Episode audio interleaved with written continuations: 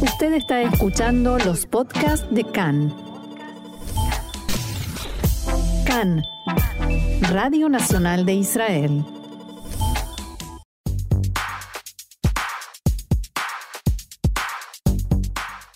Aquí comienza Israel en la aldea global, actualidad más allá de las fronteras. Continuamos aquí en CAN, Radio Reca en español, Radio Nacional de Israel. Y nos vamos, como dice la presentación de este segmento, a un tema que tiene que ver con Israel, pero Israel en la aldea global. Y para eso tenemos el gusto, el honor de conversar ahora con el señor Isaac Asa, que es emprendedor, hombre de negocios, que llegó desde la lejana México a Israel. Y le damos la bienvenida una vez más acá en español. Shalom y gracias por estar con nosotros. Gracias a ti, Roxana, por tenerme en tu programa. Y es un gusto y también eh, queremos contarle a nuestra audiencia que además de su interesante historia de vida sobre la que hemos hablado en una conversación anterior, usted es fundador de ILAN, Israel Latin American Network. Entonces quiero pedirle en primer lugar que nos recuerde de qué se trata esta iniciativa. Claro, Roxana. Este, ILAN lo fundamos en el año 2018 con el propósito de impulsar el desarrollo de los latinoamericanos a través del modelo de innovación de Israel. Como tú sabes, Israel es un país que se ha desarrollado importantemente en todos los temas de innovación. Eh, ha logrado a través de esto cuadruplicar prácticamente su Producto Interno Bruto en los últimos 30 años e incrementar su Producto Interno Bruto per cápita de 16 mil dólares a 43 mil dólares por persona lo que lo pone en los niveles más altos del mundo, incluso comparado con los 10 primeros países eh, eh, más importantes en desarrollo económico. Y todo esto sin un solo barril de petróleo, solamente a través de innovación y tecnología.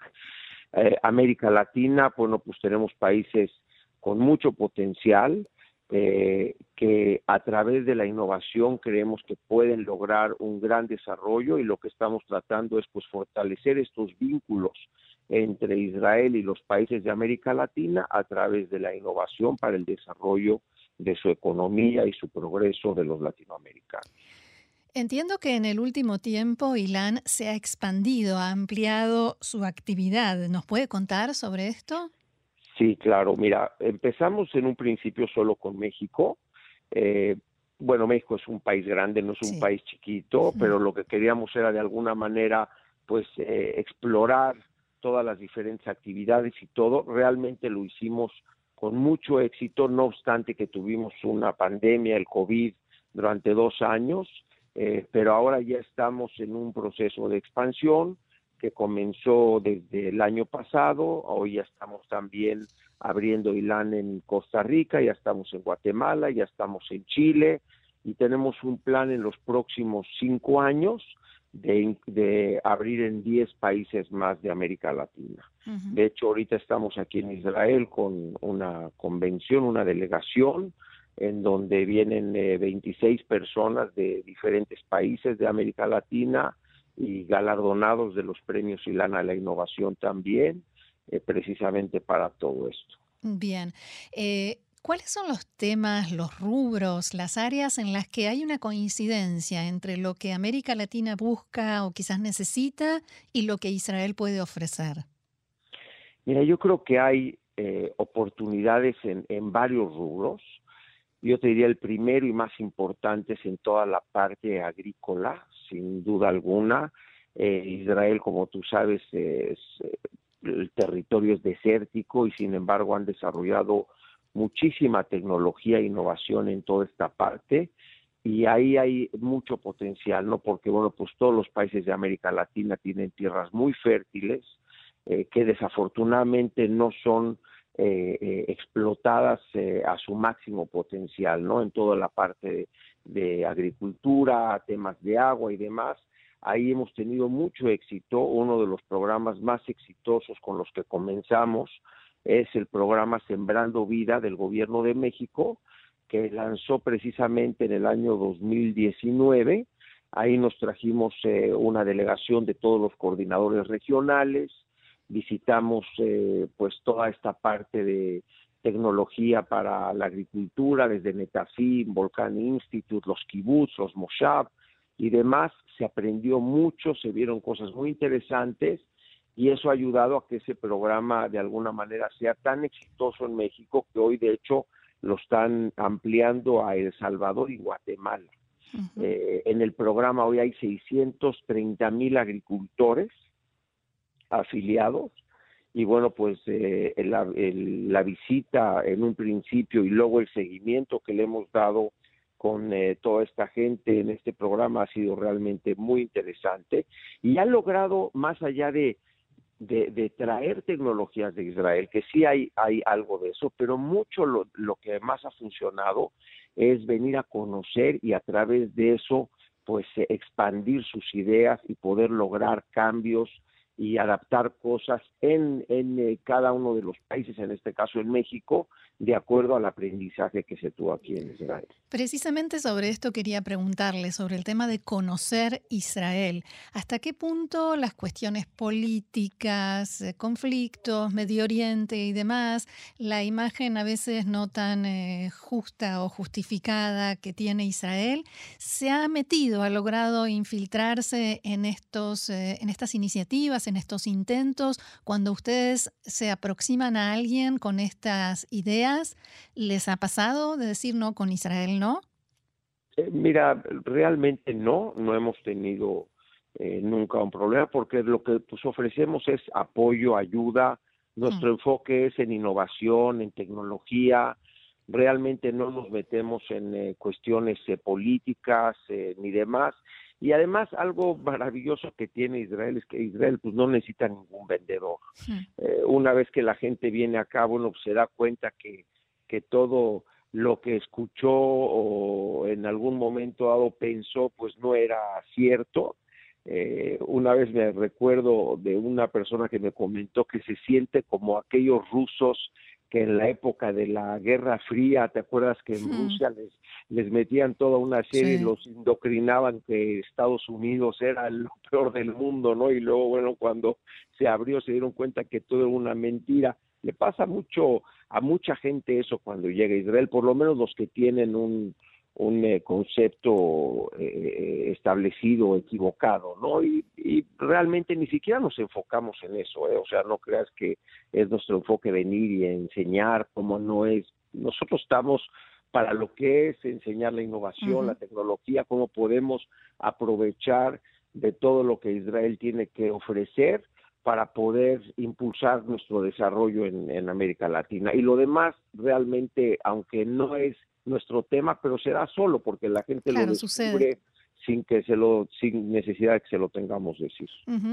Me gustaría volver a hablar sobre este viaje. Usted ya comentó que está con una delegación, pero quisiera pedirle que nos cuente más detalles, qué están haciendo, qué lugares están explorando, qué posibilidades. Sí, bueno, mira, el viaje realmente empezó el, eh, el día de ayer en la noche, cuando ya todos eh, llegaron a Israel. Eh, ahorita estamos precisamente en IAI, que es Israel Aerospace Industries.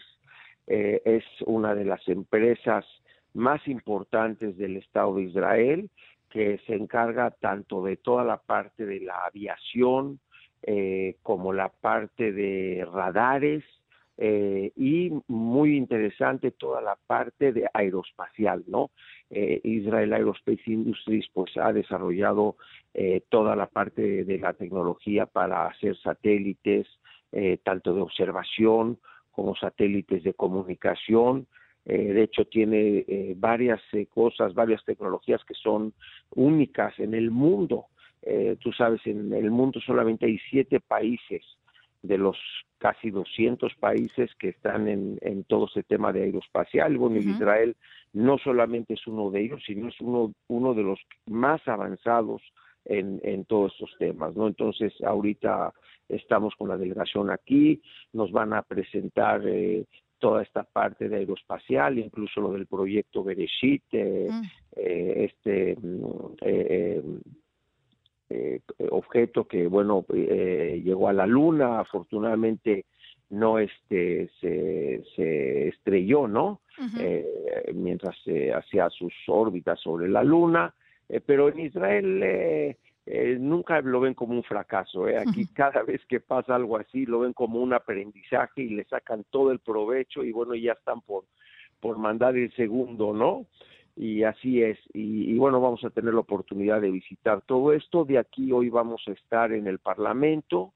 Eh, tenemos una reunión con el ex primer ministro Netanyahu y con algunas eh, personas del Knesset para, bueno, conocer más que nada su visión, eh, su experiencia en cuanto a toda esta parte de la innovación, que es muy importante. La verdad es que el primer ministro Netanyahu ha sido un gran promotor de toda esta parte de la innovación y bueno, y siempre escuchar de viva voz de él eh, su visión hacia dónde va todo esto es eh, algo sumamente enriquecedor.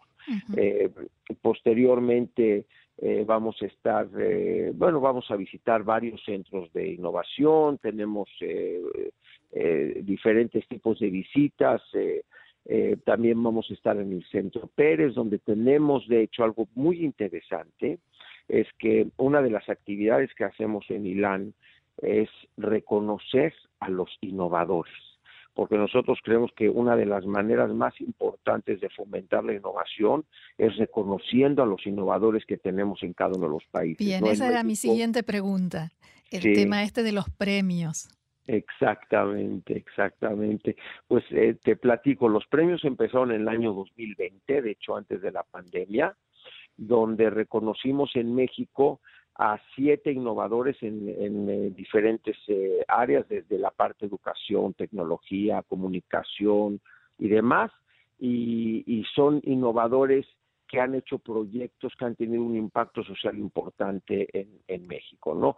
Hicimos la segunda edición en el mes de noviembre pasado y ahora vamos a tener la primera edición en Israel que va a ser este jueves en la mañana en el Centro Pérez, donde vamos a reconocer a siete innovadores israelíes que han hecho proyectos de innovador que ha tenido un impacto social en América Latina. Eso es algo bien interesante, ¿no? Sí. Y bueno, pues se, créelo o no, pero se mm, nominaron más de 80 proyectos. Yo nunca me imaginé que había tantos proyectos innovadores que han tenido impacto en América Latina y un jurado independiente de gente muy prominente de Israel, bueno, pues seleccionó los siete ganadores, que bueno, pues ya los vas a conocer este jueves a las 11 de la mañana cuando los vamos a, a galardonar.